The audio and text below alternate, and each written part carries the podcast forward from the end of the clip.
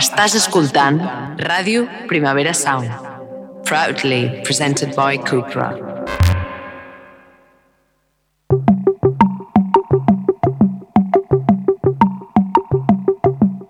Una paraula. Llapis.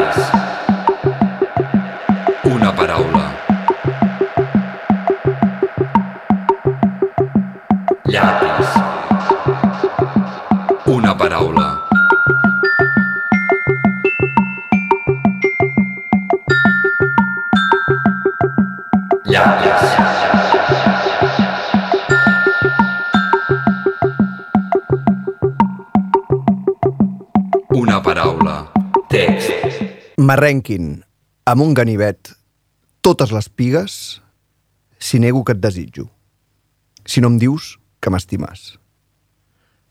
Ben amat, vine a la vora i seu amb mi una estona, que la vida aviat serà tal com l'hivern que s'escola.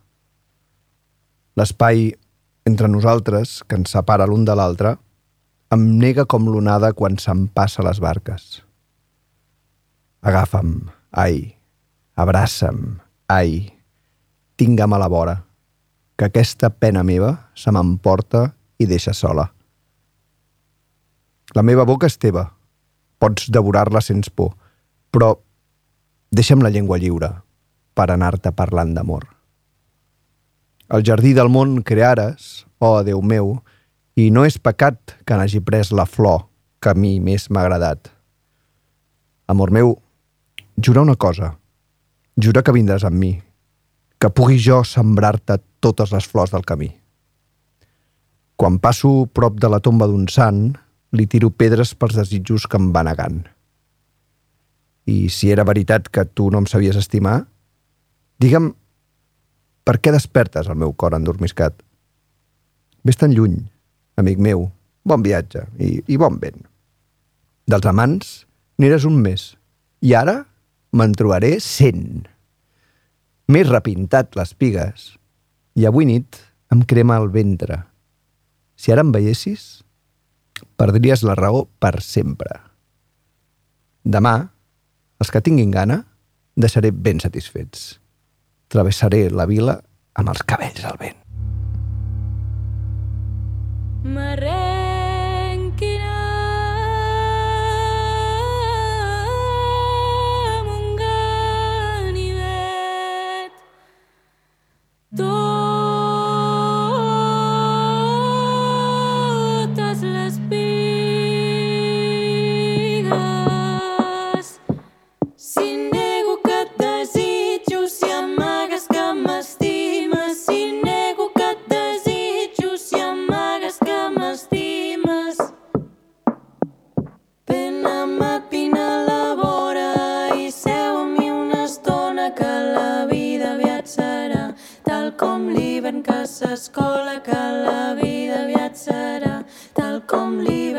s'escola.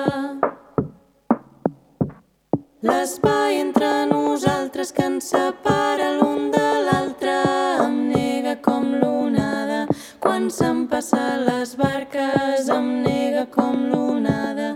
Quan se'n passa les barques, ai, agafa'm, ai, abraça'm, ai, tingue'm a la vora. Que aquesta pena meva se m'emporta i deixa sola. Que aquesta pena meva se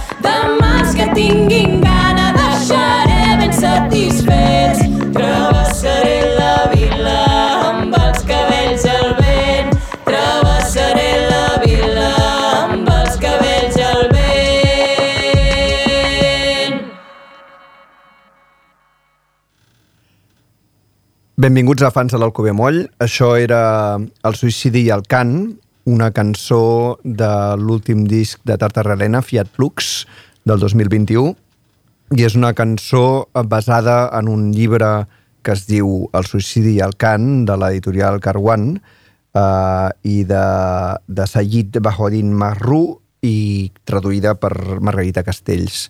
Um, fer, fer lletres a partir de llibres o fer lletres a partir del que sigui eh, també és vàlid. Mm, Pots agafar qualsevol alegria i motiu per escriure una cançó i pots fer servir textos que no són teus i jugar-hi de moltes maneres. Eh, quan vaig sentir aquesta cançó vaig flipar perquè em semblaven uns versos eh, superpotents eh, i superbonics i vaig investigar i vaig anar a, a patar el llibre, que també és una, és una meravella. El llibre eh, recopila versos anònims de, de les valls afganeses i dels camps de refugiats del Pakistan, eh, cantats per, per les dones pashtus. bueno, recitats eh, improvisats eh, per les dones pashtus. Es diuen landais, aquestes, aquestes formes i eh, són versos anònims que es creen en comunitat i només perviuen a través del temps en, en la memòria col·lectiva. Aquesta recopilació, aquest, aquests textos són, són molt guapos i a, a mi m'agradava veure què havia fet, què havien fet eh, la Marta i l'Helena respecte a aquests textos, si havien agafat un sol poema i l'havien passat a cançó, o si havien eh, treballat, o sigui, si havien, a partir d'un material havien, havien fet un poema. I és més aviat això últim. I en, en, encara em fa més gràcia. Tu pots cantar, eh, ho ha fet milions de persones, han cantat poemes que, han, que ja estan escrits, però a mi l'afegitó de jugar amb el, amb el text em sembla molt guapo. Els versos, tal i com els canten eh, la Marta i l'Helena, no hi són al llibre. Eh, hi són, alguns sí que és clavat, no? però potser el següent ja no. Llavors agafen els que més els hi agraden, els quadren eh, i, i construeixen aquest nou poema eh, que encara que sigui a partir d'un material antic té una consistència eh, brutal I, i triguen per on comença i per on acaba eh, i li, li fan desenvolupar aquesta història d'amor tan bonica no? eh, que normalment les històries d'amor eh, bueno, tenen, tenen una, uns, unes estructures i, uns, i unes emocions una miqueta eh, típiques eh, i de vegades s'acaben amb el desamor o amb la mort Uh, I aquí és molt bonic perquè ha, és un cant al desig uh, que no s'acaba. Llavors comença amb un m'arrenquin amb ganivet totes les pigues si nego que et desitjo, si no em dius que m'estimes, que és com una espècie de d'amor brutal, no? Un ganivet totes les pigues. Joder, doncs pues vinga, som-hi, no? Que, que, que... És molt dramàtic i arreuixat. Uh, aquí tenim l'Agnès Mateus, benvinguda.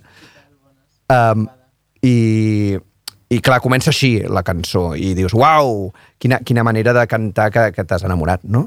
I llavors uh, va, va, va dient coses com la meva boca és teva, pots devorar-la sense por, però deixa'm la llengua lliure per anar-te parlant d'amor. I dius, hòstia, uau, aquests, per exemple, estaven deslligats en l'original. Ja, M'ha- m'ha- és que és el que m'ha frapat més. És el que- de deixa'm la llengua lliure Per- m'ha semblat brutal. deixa'm la, o sigui, mm. que la meva boca és teva i pots devorar-la sense por, que és ja brutal, uh, però... Uh, uh, però que deixa'm la llengua lliure ja és una frase bonica, no? Vull dir que ja en si, si s'acabés aquí seria bonic, no? però deixa'm la llengua lliure per seguir-te parlant d'amor. A més, és com una impossibilitat, no? perquè si t'estàs menjant la boca de l'altre, la llengua no està lliure. Son, però és igual. Com, com a pesar de totes, saps, destrossen, però jo continuaré parlant-te d'amor tot i destrossat, no? I, al, i alhora jo serà, seràs, seré teva, però deixa'm la llengua lliure, o sigui, deixa'm lliure. O sigui, seré teva, mm -hmm. no, no em subjugo. És tot, t'ho dono tot, però, però igualment sempre hi haurà alguna cosa que serà lliure. O sigui, està... I, i ara estem parafrasejant i, com sempre que parafraseges, ho, ho arranes, no? Ho expliques i està bé, però en els versos sense purs tot això arriba d'una manera fantàstica.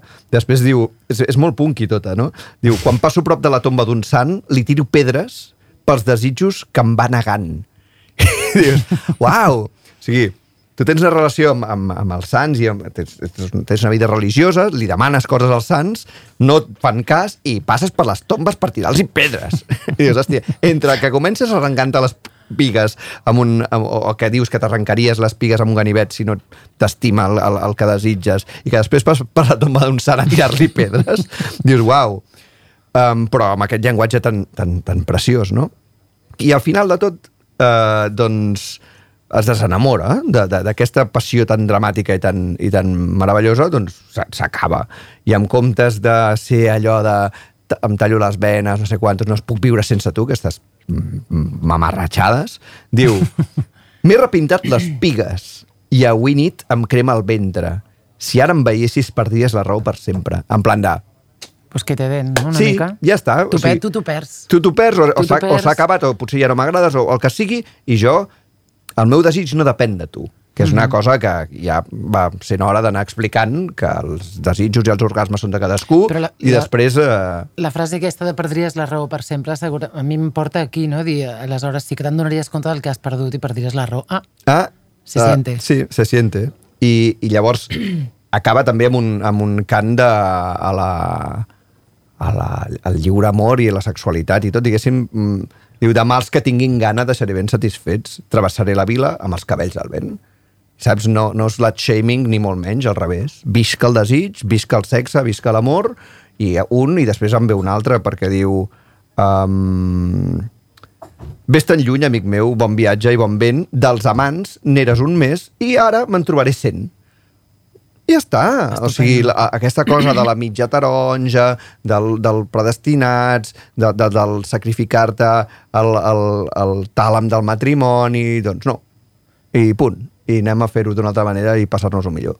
estupendo. I ho- t'ho diuen les, les, les dones pastis Les amb els landais Mm. i t'ho diuen uh, la- l'Estar Terralena amb aquesta cançó tan espectacular, d'un disco espectacular i tot plegat. Aquí tot és molt, molt xulo.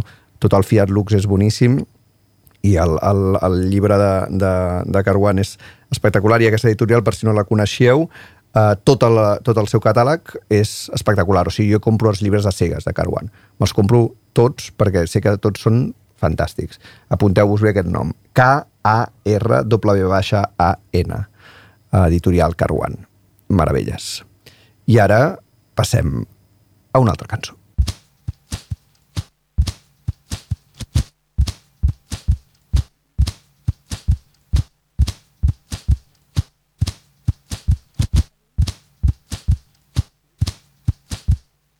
A newborn child has no teeth. A goose has no teeth. A rose has no teeth. This last, at any rate, one would like to say, is obviously true. It is even surer than that a goose has none, and yet it is none so clear. For where should the rose teeth have been? The goose has none in its jaw, and neither, of course, has it any in its wings. But no one means that when he says it has no teeth.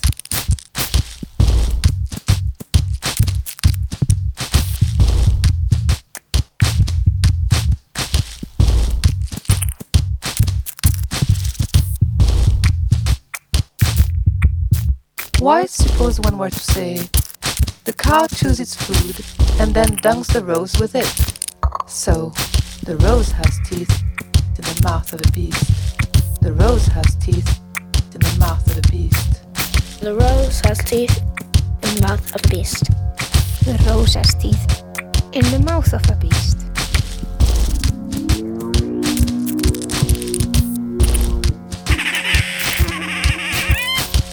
This would not be absurd because one has no notion in advance where to look for teeth in a rose. Connection with pain, pain in someone else's body. Zusammenhang mit Schmerzen im Körper des anderen. Pain in someone else's body.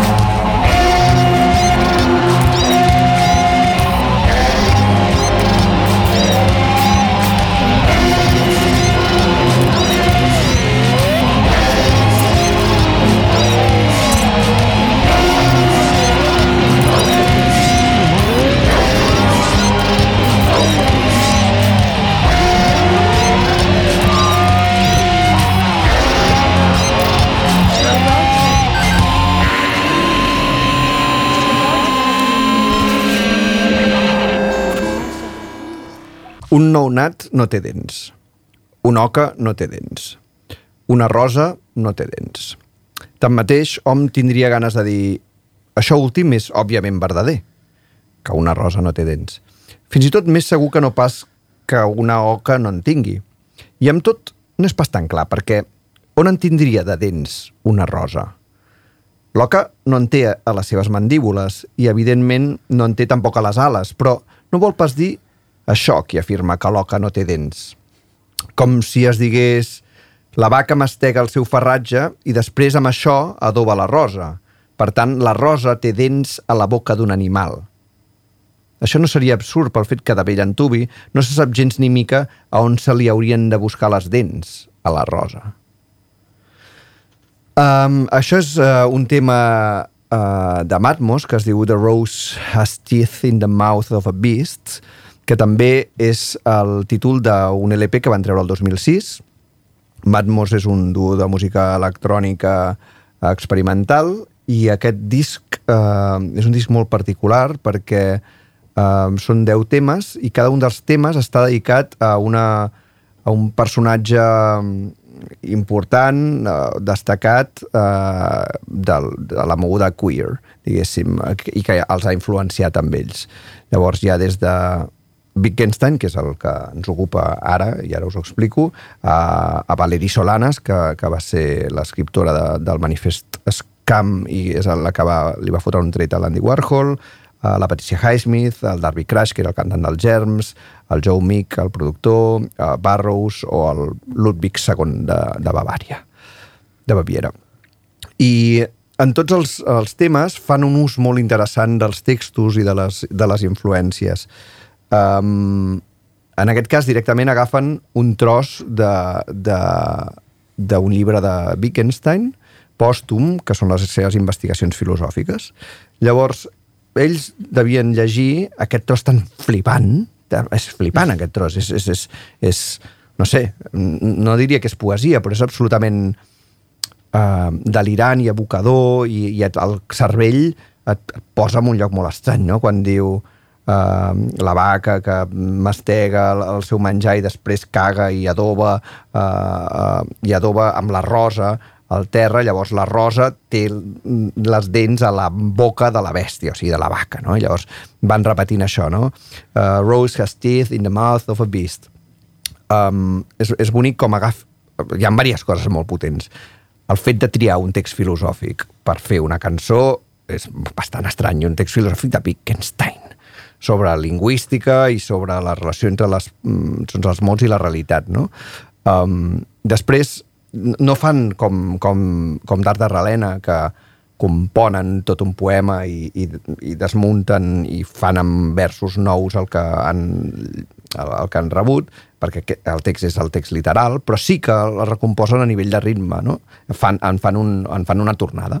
Llavors agafen uh, la frase The rose has teeth in the mouth of a beast i la van repetint i, i estructuren aquest text, el repeteixen un cop, o sigui, en fan una cançó sense haver de canviar gaire mm, res, tot és l'estructura és literal, però només repetint-la i, i, i fent servir una frase de tornada, ja de sobte es converteix en una cançó, no? que això és una cosa com molt, molt guapa, molt guapa, molt senzilla i que només amb aquest, amb aquest petit mecanisme d'estructura eh, converteixes un text filosòfic en una cançó.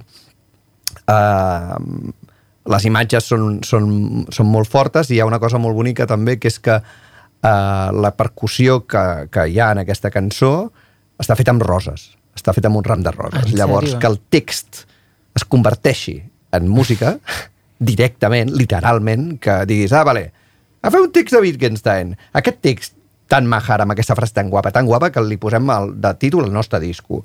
I després, com que estem com un sencerro, decidim que, el, que, el, que com que és igual els instruments que fem servir, tot el que tot pot ser nou sempre, eh, com que parlem de, de roses, agafem un ram de roses i amb el ram de roses eh, marquem el ritme. I amb això eh, eh, també marquem el ritme del, de, la, de, la, de la manera en què es diu el poema, que el diuen diverses, diverses persones de diverses edats, que també això és bonic. Uh, I això ja em, o sigui, tot, tot em semblava superpotent um, a l'hora de sortir una miqueta del camí de faig una cançó, m'escric jo la lletra, no? Doncs bueno, sí, perfecte. Pots fer-te una cançó i escriure la lletra o pots fer 70 milions de coses diferents. Des del, des del cas de la, de, de la Tartarrena, que flipen amb un llibre i agafen el material i el treballen i en fan un, un poema seu, perquè ja hi ha una, una part de coautoria, eh, perquè tu t'agafes el llibre i veus els versos i, i està bastant allunyat del, del, del, del que acaben cantant, o estàs llegint un llibre de filosofia de Wittgenstein i trobes un tros que et peta el cap i dius, hòstia, això potser no puc treballar en versos de cançó normal i corrent, però el vull fotre en el meu disco. Vale, el foto literalment, però després, perquè tinc un ritme, agafo una frase i, i la converteixo en una tornada i duplico simplement el text. I només amb això ja, ja la converteixo en cançó. I, I clar, i amb això sobre el camp de possibilitats d'utilització de textos, després, el, el, en el cas de la cançó dedicada a la Valeri Solanes, doncs agafen un tros del, del manifest Scam i, i el retallen i el, el, el diuen de la manera que, que més bé els hi va i no, no componen cap cançó, no fan servir cap tor tornada ni res i, i és un tros del, del manifest i funciona de collons també com a lletra de cançó. És a dir, que qualsevol material amb cara i ulls, això sí que ha de ser així, o sigui, ha de tenir algun suc guapo, no? perquè si no serà una cançó de merda i com que fan tot el ve moll no parlem de lletres de merda sinó de lletres que, que tenen alguna cosa eh, que sigui interessant en algun nivell doncs eh, pots trobar or a qualsevol lloc. I eh, és molt bonic veure la llibertat que tenen els creadors i els músics a, a agafar el que els hi ve de gust i, i ho posen de la manera que, que més bé els hi va a les seves cançons aquest disc és fantàstic. Hi ha, hi, ha una, hi ha una cançó que no té lletra i, per tant, no n'hauríem de parlar aquí, però m'és absolutament igual les meves pròpies doctrines, per tant, en parlarem. I és, I és una cançó que es diu Snails and Lasers for Patricia Highsmith. La Patricia Highsmith eh, tenia obsessió pels, pels cargols. I, i llavors els, els, els manmos van fer com una espècie d'instal·lació, van, van eh, abocar uns cargols com por ahí amb, amb, un, amb un display de làsers i llavors connectat a, a, a música. Llavors, quan els cargols tocaven un làser, disparaven Era una instal·lació musical. i, amb, I això és la cançó. Yeah. O sigui, la cançó la componen els cargols amb els làsers. Wow. Llavors és Snails and Lasers for Patricia Highsmith. I és, plan, llegia això era com, pavos, esteu molt, molt locos. Em flipa que, que tingueu a la mesa aquesta cosa que també em sembla com santos, no? O sigui, super... Però seria interessant veure en un concert, no? Que poguessin traslladar aquesta instal·lació Uau. en un concert Això no vull- i no la portessin allà, seria No he superinteressant. investigat si ho han fet algun cop, Mm, mm, capaços, per tant, vés a capaços. saber, però poder agafar eh, cargols com a compositors de la Uau. teva pròpia cançó ja només em recorda a, al, al grup meravellós de, de Greencore Caninus, que el, els cantants eren Rottweilers. Podeu buscar Caninos Band, que és meravellós perquè els Rottweilers tenen una veu molt bona, molt, molt agressiva, i llavors Però ells bordaven. els Rottweilers eren els que eren els cantaven. Caninos. Ah, val, eren, eh, sí, sí, Super. la banda era, els, el, no sé, uns quants membres de banda tocant la guitarra i la bateria i el que sigui, i els que cantaven eren els Rottweilers, que el que feia era lladrar d'una manera extraordinàriament Potent. potent, eh? Vull dir que jo com a cantants, aquests Rottweilers de, de caninos em semblen de lo millor del Greencore. O sigui que, bueno, no hem de desestimar res. Um, bueno, Agnès, uh, després d'aquest parell de cançons... Ara ja no sé què dir. Avui, segur, segur. Ara ja no sé què dir. Um, Ara... Tu ens n'has portat tres Sí. i amb la primera que vols que fem? Que la sentim o que jo en parlem? diria que anem directament, no? Que la sentim, l'escoltem primer. Perfecte. Vinga. Mueve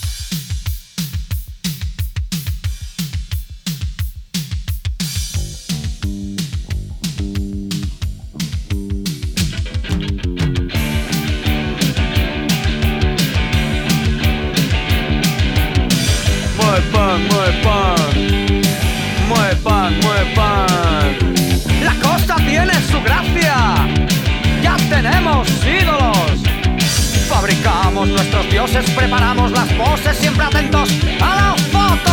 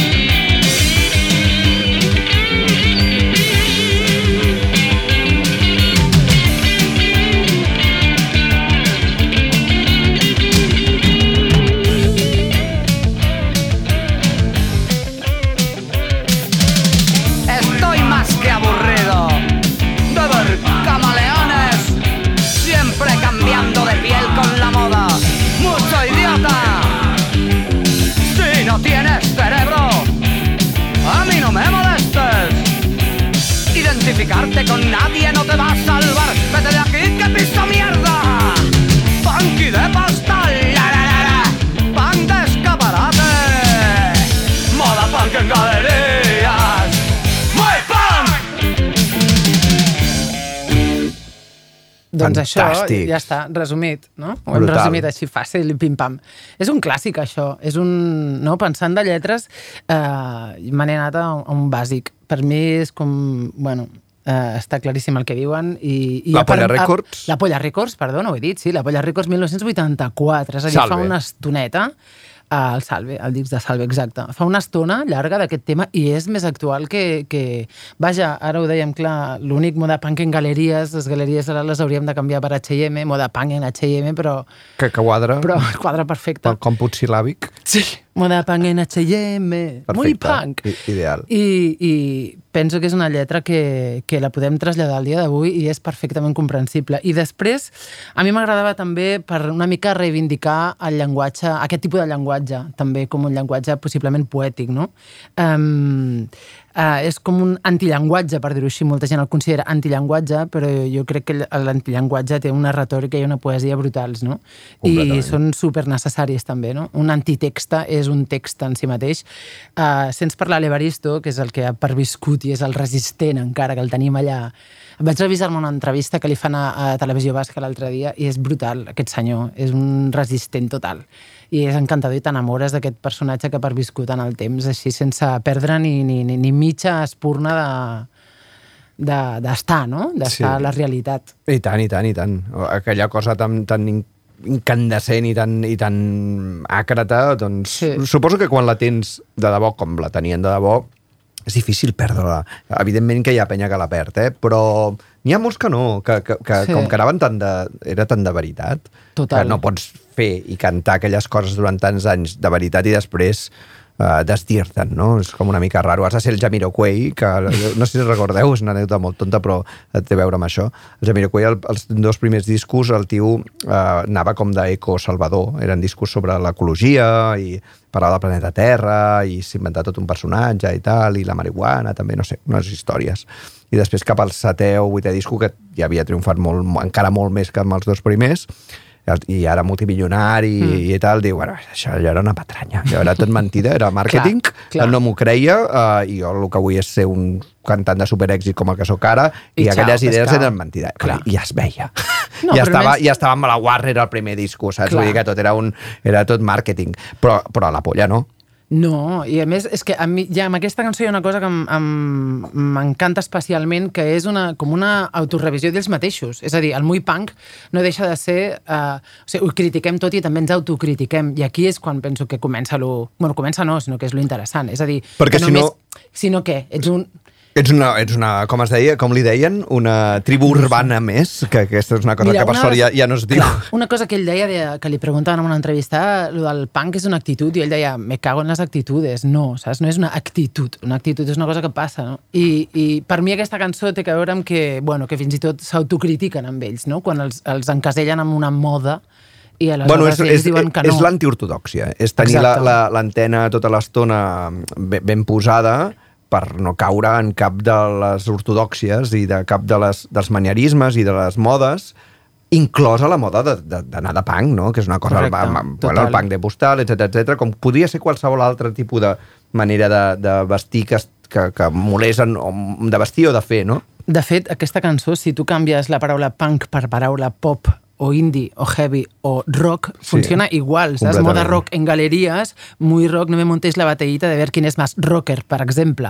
O moda indie en galerías, no me montéis la batallita de ver quién es más indie o moda heavy en galerías. És a dir, que en realitat parla d'aquesta tonteria de relacionar-nos d'una manera superfalsa i superficial, però és molt bonic això de quin és més punky. Claro. Perquè, eh, en teoria, si, si ets punky, doncs te la porta fluixa la compatibilitat i aquestes històries. No, llavors, si vols ser el més punky, ets un capullo i no ets punky, perquè I- el punky li sua. O sigui, precisament punk vol dir una altra cosa. Claro. Vol, vol dir anar a part, ser supercrític... Va, I ser supercrític, sí. És a dir, no deixar de pensar, perquè aquesta equiparació... pensar, exacte. Exacte, aquesta equiparació de ser punk i fer lletres que diguin esto es una mierda i eh, os mando todas a tomar por culo, pensar que per això no penses, no raones, és l'error del segle. I en aquesta cançó ho dius, si no tienes cerebro, a mi no me molestes. Però va, perquè... però va passar molts cops Sí, que, clar, com, com, evidentment. com a, quan les coses es, es popularitzen molt que de vegades es copien es copia un, una estructura o es copia un, una, alguna cosa que no és estructural, que no és... Que no és Es copia que, una que, imatge, es que- un aspecte físic, potser. Exacte, i llavors hi ha bandes punk que feien exactament això. Doncs sí, anaven vestits de punk i... Eh, I, Caca, culo, pedo, pis i xao. Clar, i llavors, quan recordo una, una conversa un dia amb, amb l'Enric Casasses, qu- que xerràvem de, del grup uh, Punk Wire, que, Mhm. que era espectacular i, i eren més punks que ningú, diu, hòstia, són punks amb lletres intel·ligents.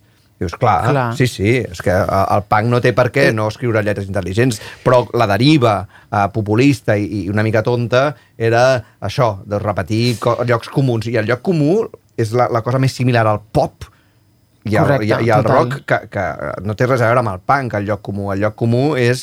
Eh, me'n vaig anar amb la... Estava dalt de la meva moto i vaig veure la nena... Això és el rock and roll, no? I el, i el, i el pop de després, les cançons d'amor molt, molt estereotipades. Llavors, si tu estereotipes el punk, no té cap mena de sentit. No, no, és quasi una contradicció, Exacte. de fet, no? Ja no és el punk. punk. Ja no és punk, correcte, exactament. I sobretot també pensar que perquè parles ell no és capaç de parlar d'una altra manera. És a dir, quan la gent et veu... No, però això passa molt sovint. És a dir, et diuen, ah, tu fas servir aquell llenguatge perquè no saps parlar d'una altra manera. No, és una tria. És una tria parlar així perquè et connecta d'una determinada manera amb, amb, amb la població, amb la gent, i el teu missatge que dones, eh, àcrata o anarquista, o digue-li com vulguis, passa per aquí, passa per aquest tipus de llenguatge que t'ubica Però l'has de, situació. Triar, perquè altre cop, eh, de vegades en certs ambients, eh, hi havia com la sensació de que si uh, parles d'una manera elaborada i tal, ets com menys punk. I dius, no en té res a veure, és a dir, jo puc triar parlar d'aquesta manera o de l'altra, però mm. si només en sé una, perdo llibertat perquè no tinc coneixement i guanya mm. la ignorància. Per tant, uh, està molt bé tenir la capacitat de fer coses absolutament, eh, jo que sé, barroques i, i, i- i academicistes o, o, o eh, supercultes i fer, fer, fer l'altra cosa més senzilla i i, fer- bèstia i triar Clar. dir, ah, mm, pues, muy punk, muy punk, muy punk, muy punk i Sí, sí. puta mare, no? I això és, i després, buscant també aquests dies a partir de la teva proposta, hi ha, fins i tot hi ha una figura retòrica que jo no coneixia, això xafardejant a partir d'aquests textos, que es diu disfamisme, Ah, que és uau. el contrari a eufemisme.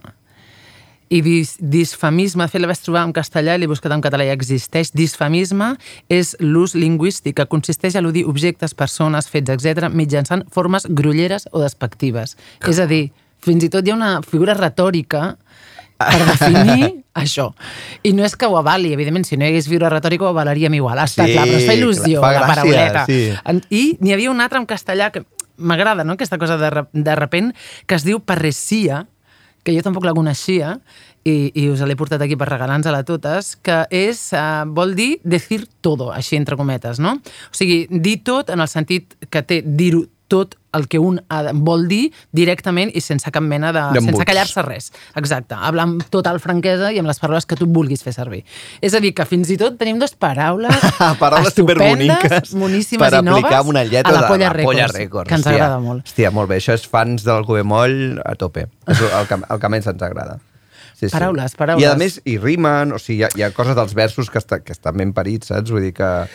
Sí, i cançons curtes, curtes ben i con tu contundents. uniforme i con tu mente deforme. No, mola, mola. Hi ha coses, hi ha coses divertides per aquí, troballa, sí, sí, ens troballes. molt. I he de dir que nosaltres aquestes cançons eh, les escoltàvem quan ens anàvem a la universitat, cinc noies de dintre d'un cotxe anant a estudiar periodisme i no teníem, el nostre aspecte ni el nostre cap no anaven gens en aquest lloc i, ostres, cada dia ens posàvem el, el, el caset, que llavors posàvem caset, hola, què tal, àvia, i, i era molt guai, perquè arribaves amb una energia a la universitat al·lucinant. És a dir, que tenien que veure i ens escoltàvem a, a, el SAS, el No Somos Nada i el Salve, una darrere l'altra i vinga, vinga. És a dir, que forma part de, una de la meva memòria. I és una també, energia que no només està en, en, en com és, com està cantada, d'aquesta manera cantada de l'Evaristo, sí. ni, del, ni de la guitarra elèctrica, sinó el, el propi text, eh? El propi text té aquesta energia, aquest, aquesta... eh, Sí, perquè aquesta... després la música en si tampoc no és tan punky, saps? No. La música és bastant... Ara, Rock. escoltada avui en dia és Sí. bastant rock tranquil·let. Sí, és a dir, sí. no ens sembla una Sí. cosa...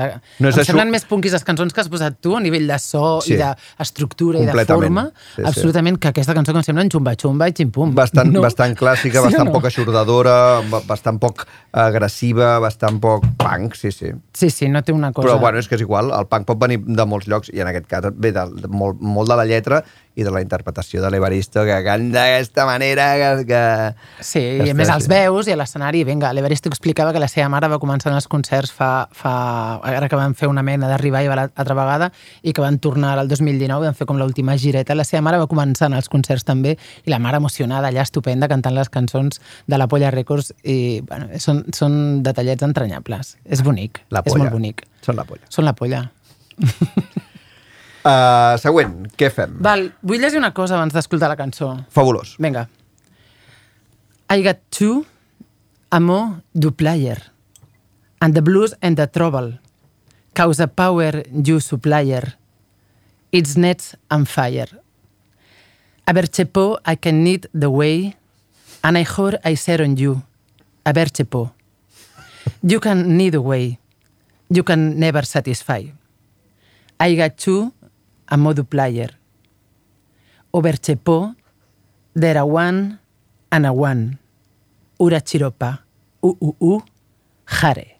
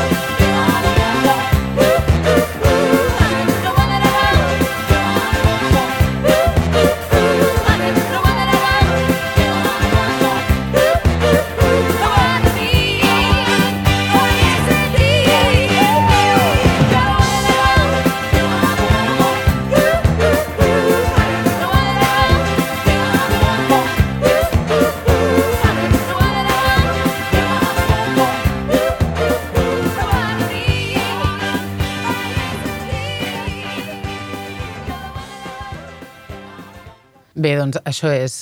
Això és, uh, això és com jo la cantava i com la cantava, suposo que molta gent. A veure, aquesta cançó l'he triat perquè crec que és la cançó que més ens hem inventat, almenys en aquest país i el del costat i el de dalt. Sí. Tinc la sensació que és, dintre de totes les cançons que ens hem inventat en anglès, que en són unes quantes, aquesta cançó, és, no, sé, tinc la sensació, aquests dies de, deia aquella cançó i tothom me l'ha cantat d'una manera diferent. Ara te'n diré, ara te'n diré una altra que és com que està aquí. aquí A veure, perquè en tinc he, he descobert el, el compositor que es diu John Farrar. Farrar, from Farrar, Ah, John Farrar. Very nice. Uh, Like- I I això, like evidentment, era You're the You are- one that I want. També, perdona, se l'han complicat força el títol. You are the one that I want. És com... Nois, Ja, fem-ho bé, això. ells jo diria que no tenen problemes per dir-ho, com nosaltres. You're the one that I Fem-ho want. bé, fem-ho You're bé. the one that I want. I això és Grease, eh, evidentment, John Sí. Travolta i Olivia Newton-John, 1978. I és, sí, és un exponent del Catch-Away. El Catch-Away en modo Catch-Away, fire. Show. I, I tu dius allò, I got you a modo player, i tothom a modo player, a la modo player és internacional. Que, que en realitat és I got chills, they're, they're multiplying. Hola? O sigui, tinc... Uh, Ah, calfreds que s'estan multiplicant. Que es multipliquen. Que si fóssim, que féssim una traducció guai seria... Se m'han posat els, eh, se m'estan posant els pèls de punta. Tengo los pelos como escarpias, Sí, diríem. i, and I'm losing control, que és una cosa com I'm losing control. Però losing control, si no ho estem llegint ara, no, I'm losing someone wrong. Olivia, diu Olivia, espavila. Olivia, espavila una mica, vocalitza, Vocalitza. noia. Què t'està I passant? després, uh, uh, you're one of the one that... Això és un lío. És you are the one... Uh, uh, uh, jare. O sea, uh, uh, uh, jare? Com que honey? Honey. Honey no. Jare, Uh, uh, jare. uh, jare. Jare tota la vida. Jare. Jare, el jare de tota la vida. És a dir, però a mi el que m'encanta també és que aquesta... O sigui, la cantarem per sobre de totes les coses. O sigui, cantar i, i, i dir-la peti qui peti i la versió... I és un altre idioma, és, és, Exacte. és un idioma inventat, i, i el que passa quan tu fas l'exercici d'agafar la cançó i llegir-la en anglès i És que- veure què diu, què, va, què diu i et dius, deprimeixes. Clar, que és el que dèiem de les cançons pop i rock de Sí. tota la vida, que és... Que són un desastre. Uh, chico conoce Sí, chica, yo no sé te quina quiero, història. mejor que te prepares perquè neces necessito un home i el meu cor et vol... Necessito un home. Sí, Hola, sí. què tal? O sigui, estem, uh, Per- és just al contrari el- de la cançó de Tartarelena. Exactament, De, o sigui, l'amor i el desig que estan allà super ben currats i guapíssims, i aquí és com merda. Necessito un home Un perquè mascle, si no no sé què un fer mascle. I jo he de ser fidel al meu cor i el meu cor vol que tu estiguis o, o, o mel, perquè honey o, o, Que seria, o mel, és a dir, eh, cari, un desastre. cari. Cari. Oh, oh, oh, cari. Per tant, és millor quedar-nos amb el uh, uh, uh? Bueno, Jo- l'altre que tothom hem dit malament és, És? Uh, Smooth Criminal. Ah, sí? I Del- quin és? del- sí, sí, és de Michael, Michael Jackson. Jackson. I què hem dit? Que, bueno, Smooth Criminal. No, no. Ochiwoki, You know- Smooth Criminal. I, bueno, la, la, Annie Ochiwoki. i que- En tinc una altra. I saps què diu la frase? Walking. Annie, are you okay? I dius, bueno, m'estàs prenent el pèl, Michael. Annie, are you okay? Annie, are you okay? Bueno, perquè és el Michael? Jackson, li hem de perdonar tot, però si no... una- I aquesta, de, de petits, és molt típica, aquesta. En tinc una altra. Les meravilles del mal life. Ah, sí, també. Aquesta també. Sí, sí, que sí. en realitat el que diu Last Night, és una, DJ és una miqueta més fàcil d'entendre que la de Gris i la de... I la de Però les meravilles del i la mal del life ho hem dit Michael totes, eh, Jackson. crec. No, no, llavors ja hem, dit tot i amb les cançons dels Beatles, les cançons dels Rolling Stones, Clar. però hi ha, n'hi ha que, que eren més difícils que d'altres. I he de dir que avui, abans de venir, una, una amiga em diu i has de dir la de em sua l'orella. Dic, perdona? Em sua l'orella que és Smooth Smooth Operator Oh, uau, de la Sade. que bonic. Em sua l'orella. Dic, clar, no perquè, perquè, crèdit. perquè està parlant per telèfon. Perquè és, eh, clar, clar, Smooth Operator és, és, és, una, és una, una persona que està en una santaleta.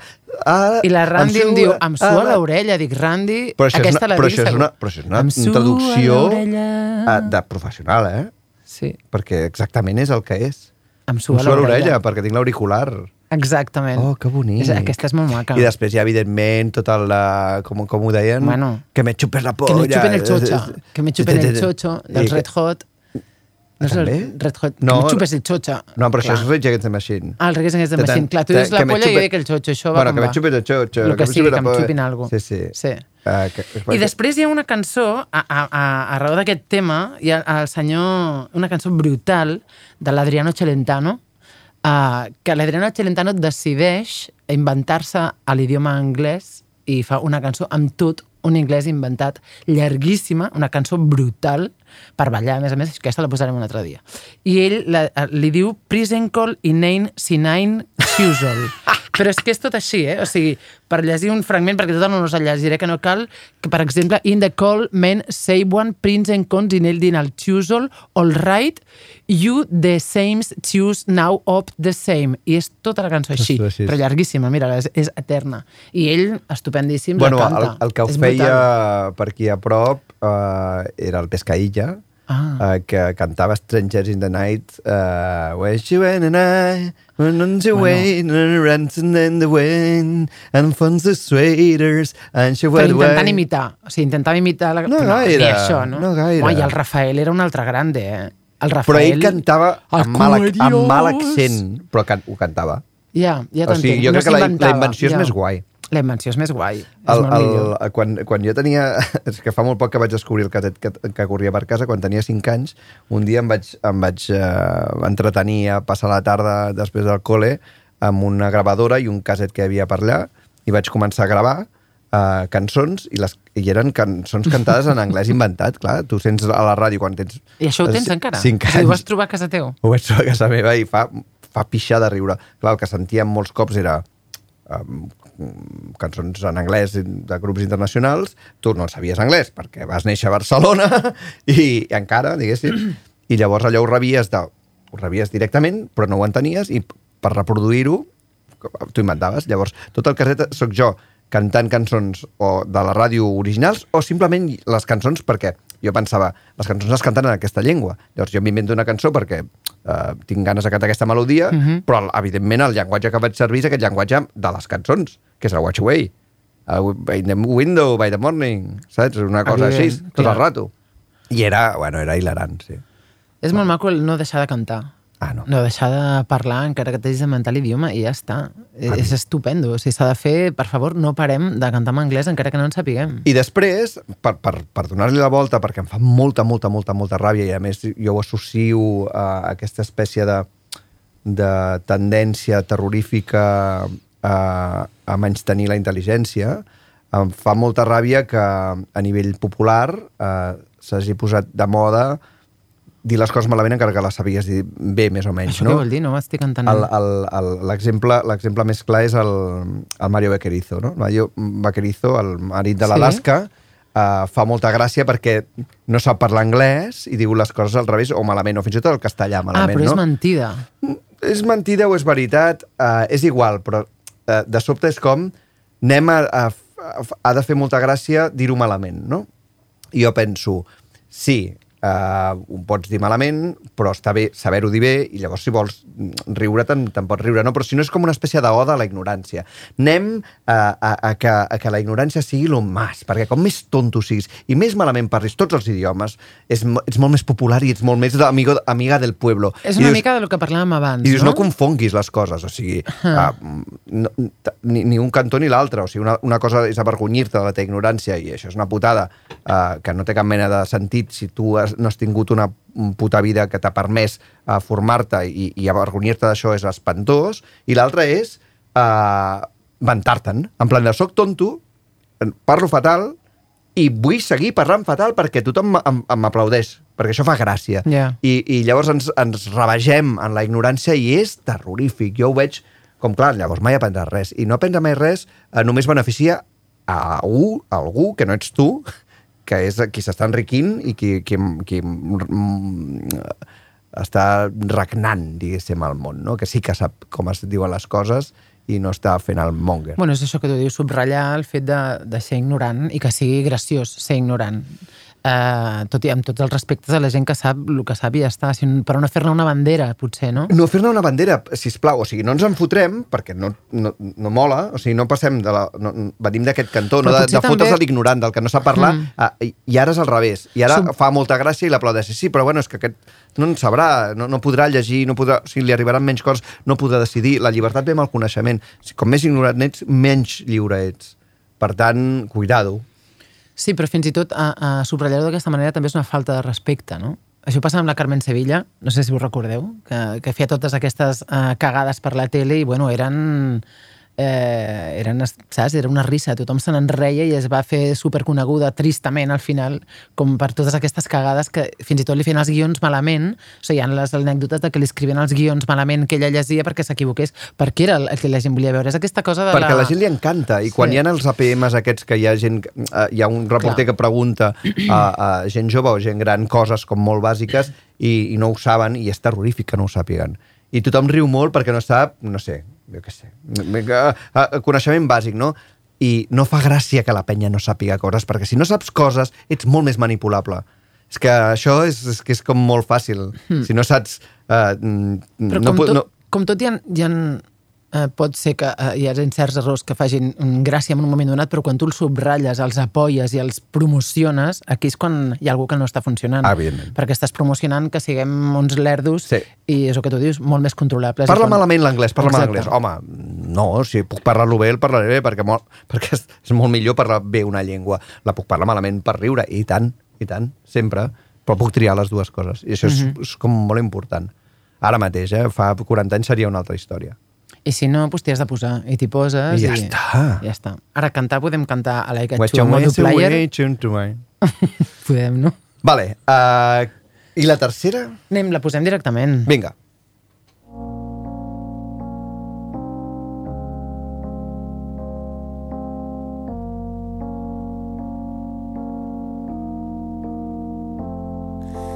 Respirar para sacar la voz, despegar tan lejos como un águila veloz.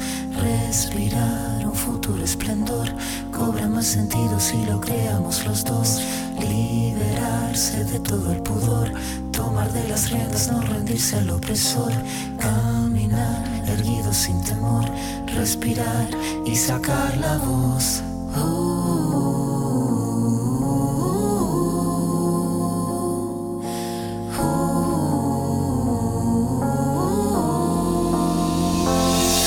Tengo los bolsillos vacíos, los labios partidos, la piel con escama cada vez que miro hacia el vacío, las suelas gastadas, las manos atadas, la puerta de entrada siempre tuvo el cartel que dijo que estaba cerrada.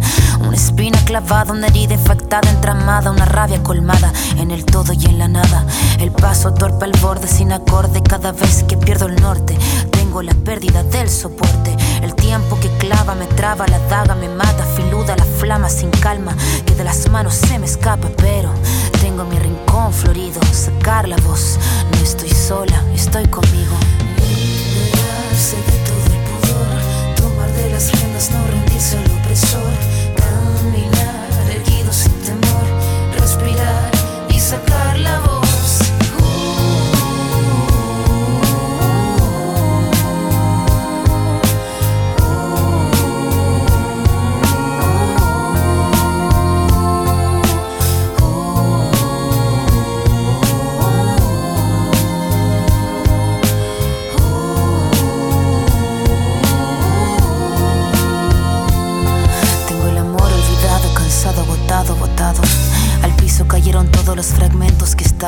Quebrados, el mirar encorvado, el puño cerrado.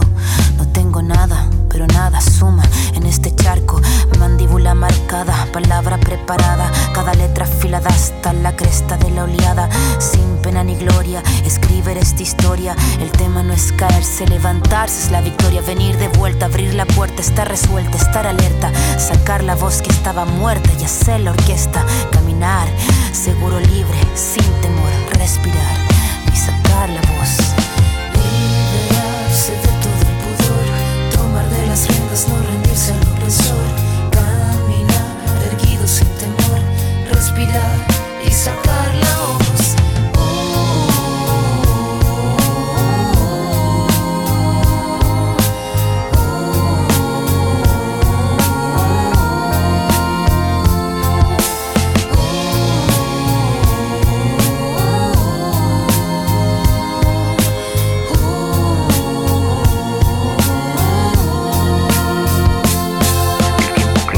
Daga, haga lo que haga uno. Estraga oportuno, tú no cobras lo que el tiempo paga.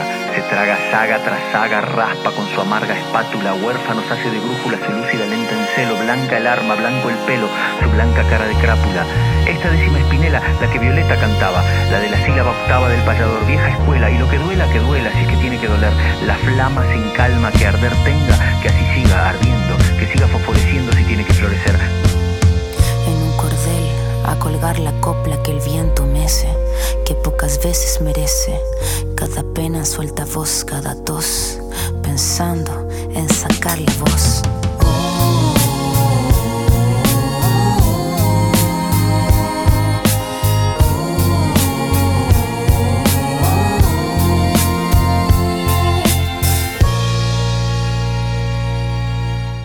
Ah, Goita és la Nita Tijú, una cançó que es diu Sacar la voz i l'ha escrit amb el Jorge Drexler i és una cosa, és una combinada i bueno, jo penso que té una lletra preciosa Uh, hi ha una cosa que m'agrada molt d'aquesta cançó que es diu, bueno, es diu Sacar la voz, la cançó, i evidentment et parla de respirar i treure la veu, no? Parla de, de, d'enfrontar-te a la vida, de totes aquestes coses, traient la veu, però també parla de respirar, que és una cosa que m'agrada molt d'aquesta cançó. I si us heu fixat, ella respira molt durant la cançó, mentre agafa aire per seguir dient els versos, i això m'encanta, perquè penso que és molt orgànic, que se t'escolti la respiració, no escoltem mai a la gent no quan recita... Bueno, o els quan... micros normalment van amb una Exacte. espècie de Espuma, curassa que sí. impedeixen que els capellans, els, que tot quedi com molt estrany.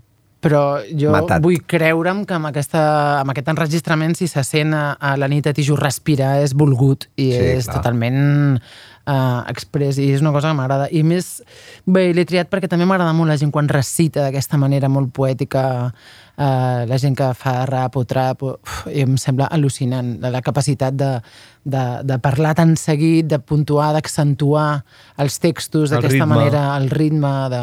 Bé, és una cosa molt, molt bàsica, però a mi sempre em sorprèn, no? em quedo com enganxada veient on, un, un cop tens la lletra escrita al davant, veus que la interpreta i la parla d'una manera que, buah, a mi sempre em quedo com aturadíssima, no? Però si M'encanta. fixes, no és una qüestió tan... De, o sigui, arriba a través de la interpretació, però està en el text. El text és Sí, sí, superrítmic. sí. O sigui, venir de Mm. vuelta, abrir la puerta, estar resuelto, estar alerta, o sigui, no pots no, pots no, no treure aquest ritme que hi ha ja a Sí, la, sí, sí, a la... està escrit molt poèticament, en aquest sentit de mètrica, de mètrica poètica. Sí, sí. I, de fet, el, el Jorge Drexler és un obsessiu de la mètrica poètica. Ell, ell Bé, parla molt, ell sempre que veus entrevistes i en un moment o altre, si la gent el coneix una mica, que li pregunten i ell parla de l'octosíl·lab, no? del, verb, del vers octosíl·lab, de les vuit síl·labes, i després amb aquest, amb aquest tema de sacar la voz n'hi ha un muntó per aquí al mig, n'hi ha moltíssims. I, I això dona aquest ritme que té després, no? a l'hora de, de, de recitar, can, barra cantar aquesta cançó, i el Drexler ho fa... Eh, octosíl·labes, vuit síl·labes, en té unes quan, no sé, Sí, la sí, que sí, sí. Violeta cantava, per exemple. Sí. Eh, Violeta Parra. El primer. Violeta Parra, sí. Tu I no després, cobres lo aquí- que el tiempo paga, molt bo aquest. I aquí, I aquí ell justament diu que Violeta cantava la de la síl·laba octava del pateador vieja escuela, la de la síl·laba octava, és a dir, jo crec que ell també continua fent guinyos tota Tota l'estona l'estona. a que, a, al fet de composar, no? encara que sigui uh, una cosa més rapejada, no, composar-la poèticament Clar. és possible amb un llenguatge completament, tornem, no? llenguatge quotidià del carrer Sí, i que parli sí, de sí, l'avui, no? Fer servir la mètrica i la poètica per parlar d'avui. És totalment possible i necessari per ell. I després una anècdota curiosa que m'agrada molt és que fins i tot el Jorge Drexler es va inventar una aplicació de mòbil per fer mm, per fer mm, variacions poètiques i treballar amb versos i amb improvisació de versos en la que la Uau. gent podia entrar. Després ell diu que l'ha deixat estar, que ja, que ja no l'ha continuat alimentant perquè l'havia de continuar alimentant. No m'hi he posat mai, eh? l'hauríem de veure, que es deia aplicació N, i que la va deixar, però va fer una aplicació per fer combinatòria poètica. On la Uau. gent podia entrar per fer combinatòria poètica, em sembla. Mira, tu a lo que es dedica la gent, veus? Tu interessant. a fer aplicacions per combinar. Bueno, és un bon ús de les aplicacions, Sí. que ens donen tant pel sac moltes vegades, i de repent una aplicació per fer combinatòria poètica era interessant. No sé, m'encantava aquest tema. No, hi ha moltes coses que se, a mi se m'escapen, per exemple, no? perquè penso que segurament són referències que ens, que ens falten, no? però hi ha tot, tota aquesta última part que recita la veu masculina, el tiempo clava, la daga, haga lo que haga uno, estraga oportuno. És com, et porta, no? I tinc la sensació Sí. d'anar darrere del text, Sí. que el text es va recitant i jo vaig com darrere, Sí. no? Té una velocitat que tu et fa anar darrere i això m'agrada molt, no? Que, que, que un text t'ex- t'estiri, no? I Sí. et porti a, a caminar i, i bé, Aquests dos versos m'agraden molt, el sacar la voz que estava muerta i hacer la orquesta. Mira, Rima... Total. És el que tinc eh, subratllat, total, va, sí. Va, va de, de muerta a orquestra, em sembla com molt potent anar d'un lloc a, a l'altre, no? Sí, sí, és un... Aquí està, la Nita Tijú. És una, una personatge interessant. Doncs que guapa. Sí. Uh, gràcies, Agnès. A vosaltres, a tu, fantàstic. Martí. Uh, quin, quin fans més bonic. Això ets tu que ho empens, eh? Bé, moltes gràcies per convidar-me. I tant. De res. Encantada. Se m'ha passat molt ràpid, això. Això sempre és així. Ja. Estàs escoltant Ràdio Primavera Sound. Proudly presented by Cupra.